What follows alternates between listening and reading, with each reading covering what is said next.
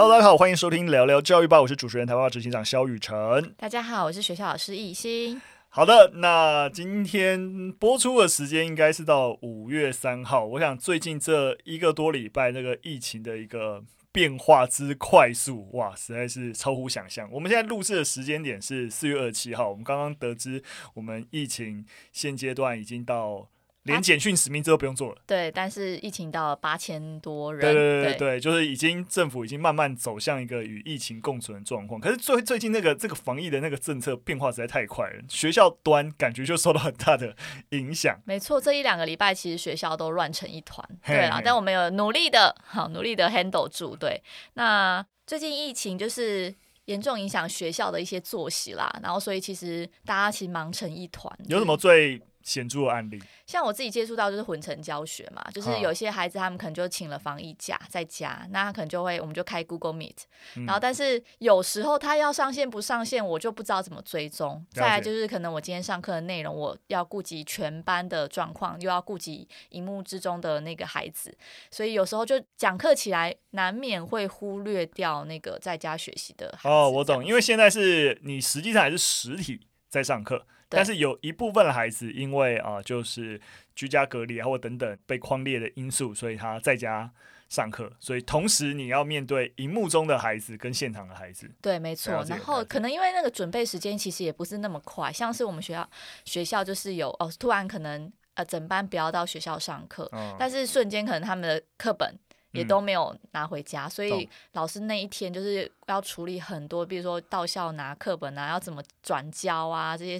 事。哇！老师要把课本拿去给学生。我们学校有一个 SOP，那可是老师要、哦、导师要负责，就是要联系家长跟孩子，确、哦、保他们有拿到书。对，然后因为你知道一个班三十几个人，所以那天老师我看他脸书上 PO 说，他到了晚上八点才吃第一餐，一直都在处理所有学生的课，而且老师其实自己也在家处理。哦、对，没错。我们呃，连居家隔离，所以说在连台，其实台湾爸也。遇到一些麻烦，因为我们也是有伙伴确诊了，对，然后我们立刻的去去跟上整个疫情的一个状况，然后去协调手中的工作要怎么处理。因为其实说的在台湾爸是全远端工作，就是你基本上不用进办公室，所以其实有人确诊，对于多数人的工作影响还好。但是如果这个人他可能有一些实体的会议啊跟活动必须要出席啊等等，那我们就必须要找人代打之类的，对啊，所以。就是，虽然说，我想我们现阶段整体的一个防疫的政策的确就是慢慢走向与疫情共存，但是这个过渡阶段就是开始在一个慢慢慢慢放宽的一个阶段，就是政策就会一直有改变，然后我们就要适应最新的政策，然后所有大家的那个心情也要从本来很担心疫情到慢慢的认为疫情无所谓。其实我觉得大家都在这个调试跟过渡阶段，没错，就是一直在做改变跟调整。没错，辛苦大家了，希望大家继续加油，继续努力，我们会度过这一切的。我个人是蛮处之泰然啦，对，我目前身上还有防疫保单在身，所以得了，如果真的得了，我个人是也 OK OK，没有没有期待，但也没有害怕。好了，废话不多说，我们来进入第一则新闻。第一则新闻其实是、呃、算是最近应该是蛮。轰动也没有轰动了，在教育界圈算是蛮大的事情，就是班班有冷气这件事情，在四月二十五号算是正式的启动了。对，那政府也宣示，就是电费会由就是中央来买单。哦，对，这是一个呃，算是头前几年，大概行政院已经一一直有在讲，然后算是今年正式的能够达成。那其中主要针对的学校是全台国中小约莫三千五百多所的学校，那总共装设了。十八万四千多部的一个冷气，在四月二十五号就同步了启用了。那当然就是希望说，在整个极端气候的挑战之下，哦，天气真的越来越热，可以改善孩子的学习环境，当然也改善老师在上课的时候的负担跟心情啦。我其实完全可以理解，你知道吗？我连有时候出去演讲，那个是有冷气的。我讲到后来都满头大汗，更不用说没有冷气的话。上课其实真的很容易会 满头大汗，因为你全身都在对啊，你 不是只动嘴巴哎、欸，没错没错，有时候真的我上完课是全身对都是汗的，真的，即使有冷气，有时候还是会觉得整个人很燥热。没错，我跟你讲，这这个虽然说必须要说啦，这个政策有蛮多正反意见的，但我个人是是觉得冷气是一定要开的，因为像整个四月我们学校，因为其实我们学校本来每一个班上都有冷气了，对，但是可能因为要。呃，测验说，哎，那如果全部在同一个时间开冷气，啊，会不会跳电啊？对，新北市啊，台北市，没错。所以，我们整个四月其实有几天很冷，可是我们还是在开冷气，因为我们在测试，就是整个用电量的负荷。懂懂懂，了解。其实说实在啊，就是呃，现在在推这件事情，我在我教学的时候的感受就不是很明确，因为我在高中教，其实高中。几乎都有冷气，对，更不用说我们念大学的时候也都有冷气，所以你就会感受到，当我们现在在谈国中小要有冷气，你就可以想象，呃，一整体的教育资源的分配，就是我们其实是属于那种你知道头重脚轻，就是越。啊、就是高教啊，然后你知道越越后端的高等教育，那资源比较多，都有冷气，然后反而基础教育啊，小学、国中，嘿，就是到今天我们才才含有冷气。那我觉得这个这个现状本身让我觉得蛮感慨。当然，我觉得现在开始有在做一些调整了。那基础教育的一个重视程度逐渐在拉高，尤其在一个少子化趋势里面是好事啦。那所以我觉得。还有人在反对装冷气啊，要么就两 两种人，要么就是你知道，就是你明明就在吹哦，那然后一直边啊、觉得啊小孩子不应该吹冷气，实在是太王八蛋了。那另外一种就是圣人，必须要说，我真的有这种人，就是他其实真的自己不吹冷气，对，然后为地球好啊等等。那可是我必须要说，就这种圣人，多数真的太高尚了，我觉得多数一般人真的很难。跟就是这样的人一样，所以我觉得不行，冷气一定要装。对啊，那我我自己是觉得说，呃，必须要说反对人的意见也不是没有道理的。对，那可以跟大家讲讲反对啊、反对派的一些呃想法啦。对，那呃，其中一个当然是呃，就是资源的问题。对，那就是呃电费，然后呃温室气体的排放、碳排放等等。那当然，其实政府是有一些配套的，对，那包含例如说呃就是。避免地方或是学校压力过大。刚才说的电费啊、维护费啊是中央指引，而且学校会增设太阳光电来创能。那另外也推广校园植树。那希望就是说开冷气可能对于环境啊，或是一些财务上面的压力啊，那有一些这样的配套。但是其实反对者还是也会认为说，像例如说太阳能板或是电池这些还是属于高污染环境的产业啊。对，所以使用这样子的配套，并不是真的能够。解决啊环境污染的一个问题很难呐、啊。对啊，到底要不要吹冷气？对对对，我我是觉得，当然，如果说我们有的一些绿能是用太阳能，其实太阳能的本身的为难就是这样，就是太阳能本身的产制过程是高污染的，但是它能源生产本身是啊、呃、干净的。对，那呃选不选太阳能，我觉得一直以来都有类似这样子的一个讨论，我觉得。蛮蛮困难的，对对对，但我不觉得这是呃抵制冷气在小学存在的一个呃要件啦。对，我反而会觉得说，在呃冷气存在的一个现状，怎么开冷气，那怎么样对于孩子的呃节能的呃教育能够起到作用，那我觉得这比较重要。所以我必须要说，我看到相当说什么电费是由中央指引，我会有点担心。对，那我我记得像在高中端，那以前教书的时候，其实每一班会有所谓冷气卡。对，没错。对，所以那个冷气的电费是由班费来支应的。没错，没错。对，那要不要开冷气是由班级的一个自治来决定。对，所以。每次到夏天的时候，班上就会有 北极熊派跟好热好热派，然后两边要啊、争论要不要开冷气。可是当你没有这个现实，大大家就可以讨论嘛，那就是大家如何透过呃共识跟发表意见，找出一个我们这个班我们这三四十个人那开冷气的一个方法。但当如果电费啊，反正中央就怎么我就开爆啊，对不对？就是我会觉得需要有一些限制啦，因为像我。待过的学校其实都是有冷气的，所以蛮幸运的。那其实我，我自己观察学校在做这些配套，其实都有在沟通。哎，像是嗯，我记得应该说到现在都是，我们是规定二十八度以上那个总务处才会通电，所以没有二十八度你是不能开的。然后再来就是说，可以开冷气的时段，其实我们从早上十点开始到下午的四点。嗯，好，然后班级都会设置冷气卡，所以像刚刚雨辰提到那个电费的部分，其实也是用班费支出，所以它会有个机器，你就把卡插进去。那因为这个钱是班费支出，嗯，所以班上同学就可以投票说，到底要不要开冷气？对啊，大家就是，是一个蛮好。他们就会在我任课，就是我上历史课的时候，他们就会直接举手说，哎，要不要开冷气？老师给我们一分钟，我们来讨论。对，所以其实我觉得像，像呃，反对者这边提到某些配套措施，其实我觉得呃，有冷气的学校其实。一直有在做，对，有在做这些事情。那其实比较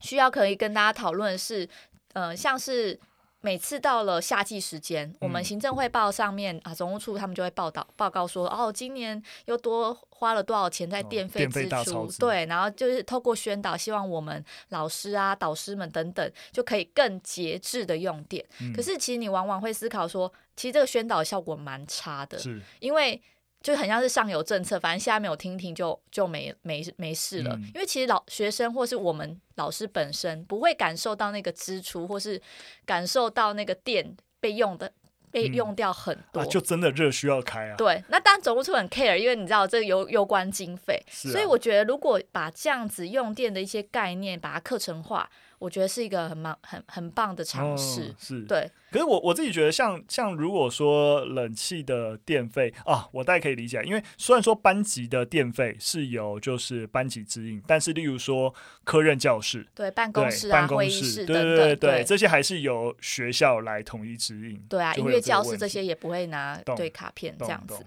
对，所以我觉得像用电或能源教育，其实在现场其实蛮缺乏的。了解，了解，好啊。当然了，我我个人的确还是呃呃冷气派，就只是有冷气的前提底下，如何更好的啊、呃、节约使用，或是啊、呃、了解啊、呃、电背后的一些问题，那这还是重要的啦，对啊。我记得有有，我记得之前有采访的时候就问我说什么，因为我历史系嘛，就问我说啊什么，如果能够回到台湾历史上任何一个时期。然后问我最想要回到哪个时期，我的一一律的答案都是我死都不要回到过去的任何一个时代，因为没有冷气。你就是真的是很那个 夏天真的没有冷气真的会死，我真的是你知道，就是臭男生，然后你知道汗啊那边流的真的是很痛苦。我我突然想到我那个就是同学。他在就是别的县市，所以他可能是就是没有人气的。嗯，然后他说他每次到那种男生很多或是体育课下课的班级，他就觉得快疯了，真的很臭。对，因为真的很臭。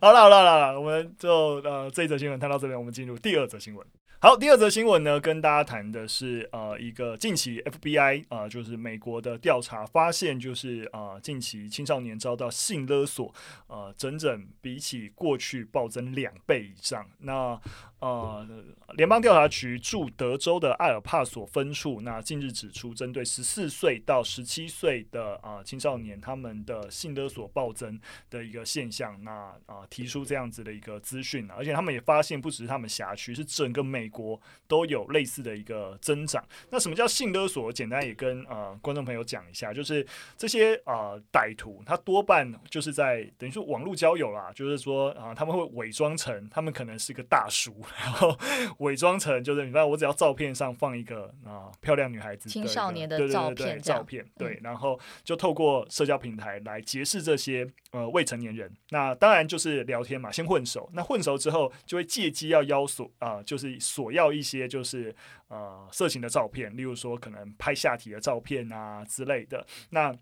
可能大家一开始是好玩，对，可是呃之后。得到这些画面跟素材之后，他就会立刻反过头来要挟要挟这个受害人，然后就是你要给这些钱啊，不然的话我就要把这些照片给你父母，或者是公开在网络上面，让你知道就是你知道身败名裂等等。那小朋友你知道在青少年时期就很在意啊，就是别人的眼光就很害怕，那就会跟。爸妈要钱，对，而且这些歹徒人都很聪明哦，就知道这些小朋友他可能能要的钱也不多，所以他单次索要的金额不会说什么哦，你给我什么三万美金、五万美金，不会，就很小的钱，就是你大概敢敢跟你父母要的钱，但可能很多次分很多次一直勒索，对，就是其实真的很聪明。然后整个这样勒索的一个事件频繁发生了，而且过去蛮多都是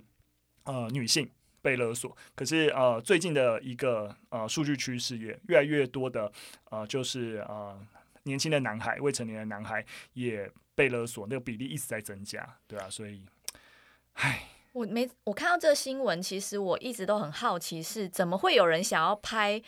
就是情色照片，或是自拍一些动作传给陌生人？这一点是我就是没办法理解的。嗯，对。然后后来我就会想说，我我想要去了解青少年到底为什么会想要拍照给别人，因为。以我们成年人来讲，我们今天在网络上认识陌生人，如果他跟我们说要叫我们拍这些照片，嗯、我们第一个直觉一定觉得这一定是怪人，所以还要先混熟啊。但是混熟，你还是觉得他是怪人啊，因为我们基本上没见过面。我说以成年人来讲，是啊，是啊，对。然后后来我就是呃，在一个就是青少年的发展学里面得到了一个印证，哦，原来是如此。嗯、因为其实青少年他们很需要去跟同伴。结交同伴，因为应该说人都需要社交需求。那现在因为网络上让社交这件事变得非常的简单，以前可能我们实体见面或是就是呃自己的同侪，你就是要去建立关系。但现在可能网络上你打打游戏啊，上一些社群社群平台，你就可以认识新的朋友。那呃，总之，这个青少年发展学在讲说，青少年他们透过呃交朋友这件事情来做分离化，就是他原本是一个。呃，去去透过分离来成为一个个体，它是一个历程，所以他开始会脱离原生家庭，然后甚至同伴就会变得很重要。所以像是青少年他们这时候同才的呃说的话，会比爸妈说的话还要。就是更重视，没错，我都可以想到那个情境啊，就是大家就是说，你敢不敢？你敢不敢？然后就是或者看看啊之类的。然后，哎、欸，我同学说什么，他说的话都会比你知道爸妈师长讲的话还要重要。嗯、然后这样的情况，其实就是在青少年，他很多时候在社交上面会有一些自我揭露跟印象管理。那我觉得大家可能，呃，一个陌生人在跟你要照片的时候，同时因为你觉得混熟了，嗯、所以你可能其实你某种程度也是在做自我揭露，跟你的。印象管理，嗯，你敢不敢？然后我跟你很熟啦，你就是你一种证明啊。对，你看我连这个都敢给你看。对对对，然后其实真的没什么，嗯、大概是这样的心态。然后所以后续可能就会有这样子的，就是性勒索。没错，就是联邦调查局啊的干员呐，当然就是也就是呼吁啊，告诉大家说啊，父母啊平常就应该多了解小孩的生活，让他们愿意在发生事情的时候，哎，跟父母讲讲啊。那同时啊，也提醒父母，哎，不要把这些孩子如果发生类似的事情，当做是坏人，当做罪犯之类的，就是不要责怪他们啦，因为因为他们也不知道或有这类型的案件，所以受害。那是希望他们能够主动的寻求协助。我必须要说啊，就是包含听完刚刚一心讲的，你知道联邦调查局这些建议就很就是 bullshit，最好是从父母端下手会有用，你知道吗？他们就是不想跟父母说话了。对啊，就是你你还说 对，所以我我觉得父母，我我我当然了，我自己直接不是说。呃，那父母就不做什么事情，就是那我们有没有办法让孩子早一点知道类似的资讯，然后呃，就是提醒他们啊、要小心，然后或是在学校教育现场，当呃这类型的案件越来越多的时候，其实就跟我们过去几集也一直聊到，就是啊、就小朋友使用网络的问题一样，就是当呃你给他的手机，或是啊你你大概可以知道他现在这个年纪已经到，其实会主动在网上搜寻，甚至他可以会有自己的社交平台的账号的时候，那我们有因为相对应的一些职能，嗯、能够去。提供赔礼，对啊，就例如说，像对我来而言，如果我已经我就知道原来网络上有这样子勒索的事情，如果我知道，那我是不是相对来说我自己也会小心？没有人想要这样被勒索嘛，对不对？青少年也这样，可他不知道，对不对？所以我能不能在他们用网络之前，让他们了解网络世界一些风险？对啊，对，就是可能要教一些网络上的使用规则吧，像是我觉得，呃，最直接、最立刻可以解决这个问题，就是各自的部分，嗯，就是。即使他跟你再热络，他还是陌生人。嗯，所以他只是在虚拟空间里面，对。然后你其实没有完整的认识他，所以像是姓名这种地址、学校，甚至我觉得照片有时候，如果你传了，其实会透露出某些资讯，比如说你穿的校服，嗯，或是你在哪里拍，那种这种我觉得都其实都是各自，对。各自就要小心，没错没错，所以应该说，我觉得要预防啦，并不是说哎、欸、发生这种事情之后再来跟这个父母。没错没错没错，就是应该是预防。我想我们在教育端的目的就是啊，不都不是善后，就是啊，你发生事情要来跟我说，不是，就是或是说哎经经常看小朋友有没有什么状况，不是，我们应该提早就让他知道这些风险的存在，然后让他们自己在使用的时候要要小心啦。好了，所以啊，联邦调查局是屁话，大家请。在教育端，我们就做好这些 保护的作为。好的，那最后一则新闻跟大家啊介绍一篇研究啦，这是也是最近调查的，就是贝尔法斯特女王大学对于幼儿做白日梦。以及对于学习影响的一个研究调查，蛮有意思的啊。就是他其实在啊、提到的是，就是做白日梦啊，是大人小孩都会有的行为。那以往啊，学术界比较多在研究这些行为对于成人跟青少年的影响，那比较少针对小朋友、儿童。那所以，那这所大学的研究团队呢，他就针对六到十一岁的儿童进行相关的一个研究。那他们怎么做呢？就是让儿童听一段关于古埃及法老的一个虚构故事。那故事在播放的时候，就是每两分钟就向儿童会啊、提问啊，确认一下，诶，他们有没有在听，还是已经走神了？对，那结果发现，呃，儿童大约有百分之二十五的时间，基本上都是走神的哈。其实就跟大人一样啊，对。那在呃故事结束之后呢，那研究者也会问儿童十个问题，然后来了解儿童对于故事内容那有多大兴趣。从儿童的言呃回答里面啊，可以发现，如果这儿童对于这个故事是有兴趣的，那有兴趣的程度越高，那他们其实走神的频率就会越低。也就是说，就是他感兴趣的东西，他就不会分心啊。这是不是废话？对，所以。所以啊、呃，这则研究就是除了对于大人跟小孩，告诉你说，其实跟小朋友也是一样啦，就是在课堂上，那你要做的事情就不是一直在讲，一直在讲，就是让他们有兴趣了，对，就是他们要有兴趣，好不好？就是嗯，你只要小朋友喜欢你要讲的东西，提起了兴趣，那自然而然就可以降低他们。分神的一个频率啦，那增加他们对于课程内容的一个记忆。那我觉得这个这个研究其实虽然说是在讲白日梦，但我觉得也是回过头来持续在印证，就是其实我们在教学现场，其实对于孩子的啊、学习的提升。其实回到教育工作者身上，我们如何去拆解我们的内容，让孩子保持对于内容的兴趣，其实一直以来都是最关键的。其实台湾爸一直也都在强调这件事情，不是你今天讲了多少东西，多少东西，然后可这些东西没有被传递进去啊，就是受众的一个呃记忆当中是没有用的。那如何提取兴趣？所以呃，我我听呃在听到这个时候，我就一直在想，包含其实电玩游戏的安排也是，就是。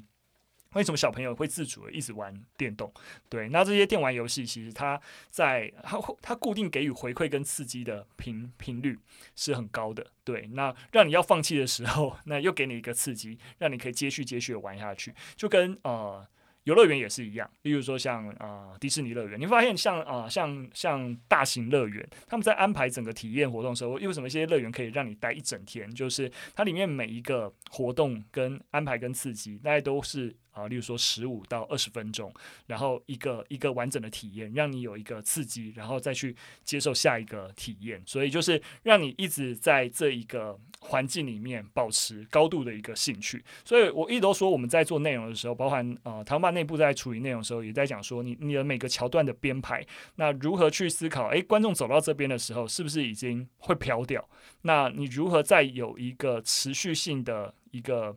啊、呃，怎么讲？就一个桥段的一个设计，让观众能够持续啊、呃、被被被接住，然后跟着你走下去。那这样子的知识的铺排跟设计，其实是非常重要的。这边其实我也想蛮想跟老那个对不起老唐，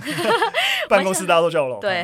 啊，就是我也想跟雨辰讨论一下，就是像电玩游戏，你刚才有提到，那因为我本身没有玩，我就是很难会被电玩游戏给刺激到，嗯、因为我就觉得 我会觉得说，你给我这些。那个回馈品，I don't care，因为现实生活中我是得不到任何东西，所以啊，我先讲我，我就是对电玩游戏，即使他给我多少刺激，其实我好像也没有那么感兴趣。然后，因为我老公是一个电玩爱好者，他就是很容易会陷进去，然后他一定要破关，一定要怎么样。可是我觉得有趣的点是，每次他破关完或玩完一次游戏，我就会问他说：“好玩吗？”他都会回答我一样，他说很空虚，就是那个空虚感是。就是雨辰，你刚刚提到的是有关，就是我们引起孩子的学习兴趣，我们要给刺激。可是，在电玩世界当中，那个刺激是有点在操弄我们对于某些东西的回馈机制。对，所以我就会觉得这个东西，它最后的确，它会让你一直想玩，一直想玩。可是最后得到的东西，那是什么？我是蛮想帮电玩辩护一下啦，就是我个人有在玩，而且我，就跟你讲，你这样出去，那个电玩的爱好者一定是非常不以为然。没有啊，我现在是在跟学习做比较啊。我理解，我理解。不过我自己是觉得啊，呃，其实就是一个娱乐体验啦。就是如果我我刚才只是在比比附娱乐体验，其实我也在懂，就是易经说的意思，就是或是有些人他当他只是要排解。你知道排解郁闷，然后不见得电玩真的帮得上帮得上忙，对。但我会觉得他很多人还是会会会游玩，其实也是让自己进入到一个世界，然后稍微跳脱本来的一个在现实的一些压力。那对他们心情而言，本身就是一个疏解。所以呃。甚至刚才说的，如果觉得很很很空虚，对于有些人来说，同样的感受，它也许是一个很正向的，就是我我就是需要放空，就是就是就是空的，然后玩完之后，就沉浸在新的世界里。对对对对对，所以我自己会觉得说，其实电玩当然了，沉迷绝对不会是一件好事，对对对，但是呃，我倒不会一竿子啊、觉得说电玩啊、或者是小朋友玩电动一定是不好的。对，所以我我自己也知道，其实，在很多的家庭里面，其实对于小孩子玩电动，其实是很反感的。对对对，但呃，所以甚至必须要说，现在所谓的电竞产业起来，对于这些玩电玩的孩子，其实是一个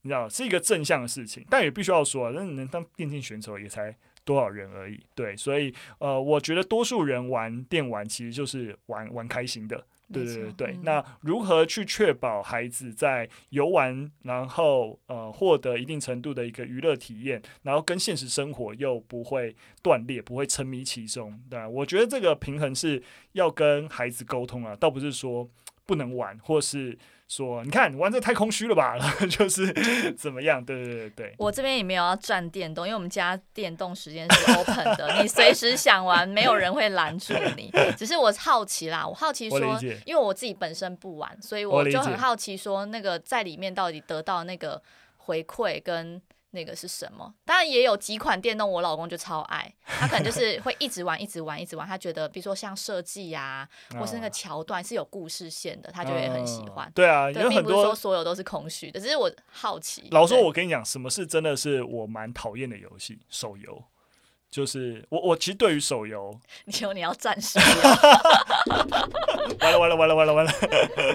我我不是说，我也不是说所有手游啦，就是说我我对于啊、呃、目前当前流行的一些手游的机制，其实它的最终的目的，没错，它最终就是啊、呃、无限的抽卡啊、随机啊，甚至带有赌博性质，然后让你不断的氪金。我就说这个很多手游的机制，由于它最终都是要你你免费下载，然后让你不断不断的一个掏钱，所以。呃，它跟赌博的界限已经很模糊了，对，那甚至更不用说，已经一堆的赌博型的啊、呃，就是手游泛滥，这这也是个非常严重的一个问题。所以啊、呃，就是我自己觉得这边讲的游戏不是赌博型的游戏，可是赌博型的游戏是我非常反感的，因为它完全真的就在操弄人的一些就是很很直觉跟的一些反馈的机制，然后逼着你真的是沉迷，然后不断掏钱出来。懂懂。对，所以不是所有游戏都值得鼓励了，好不好？然后我们不用 完全不用打那么多预防针，这样就可以了，这样就可以了。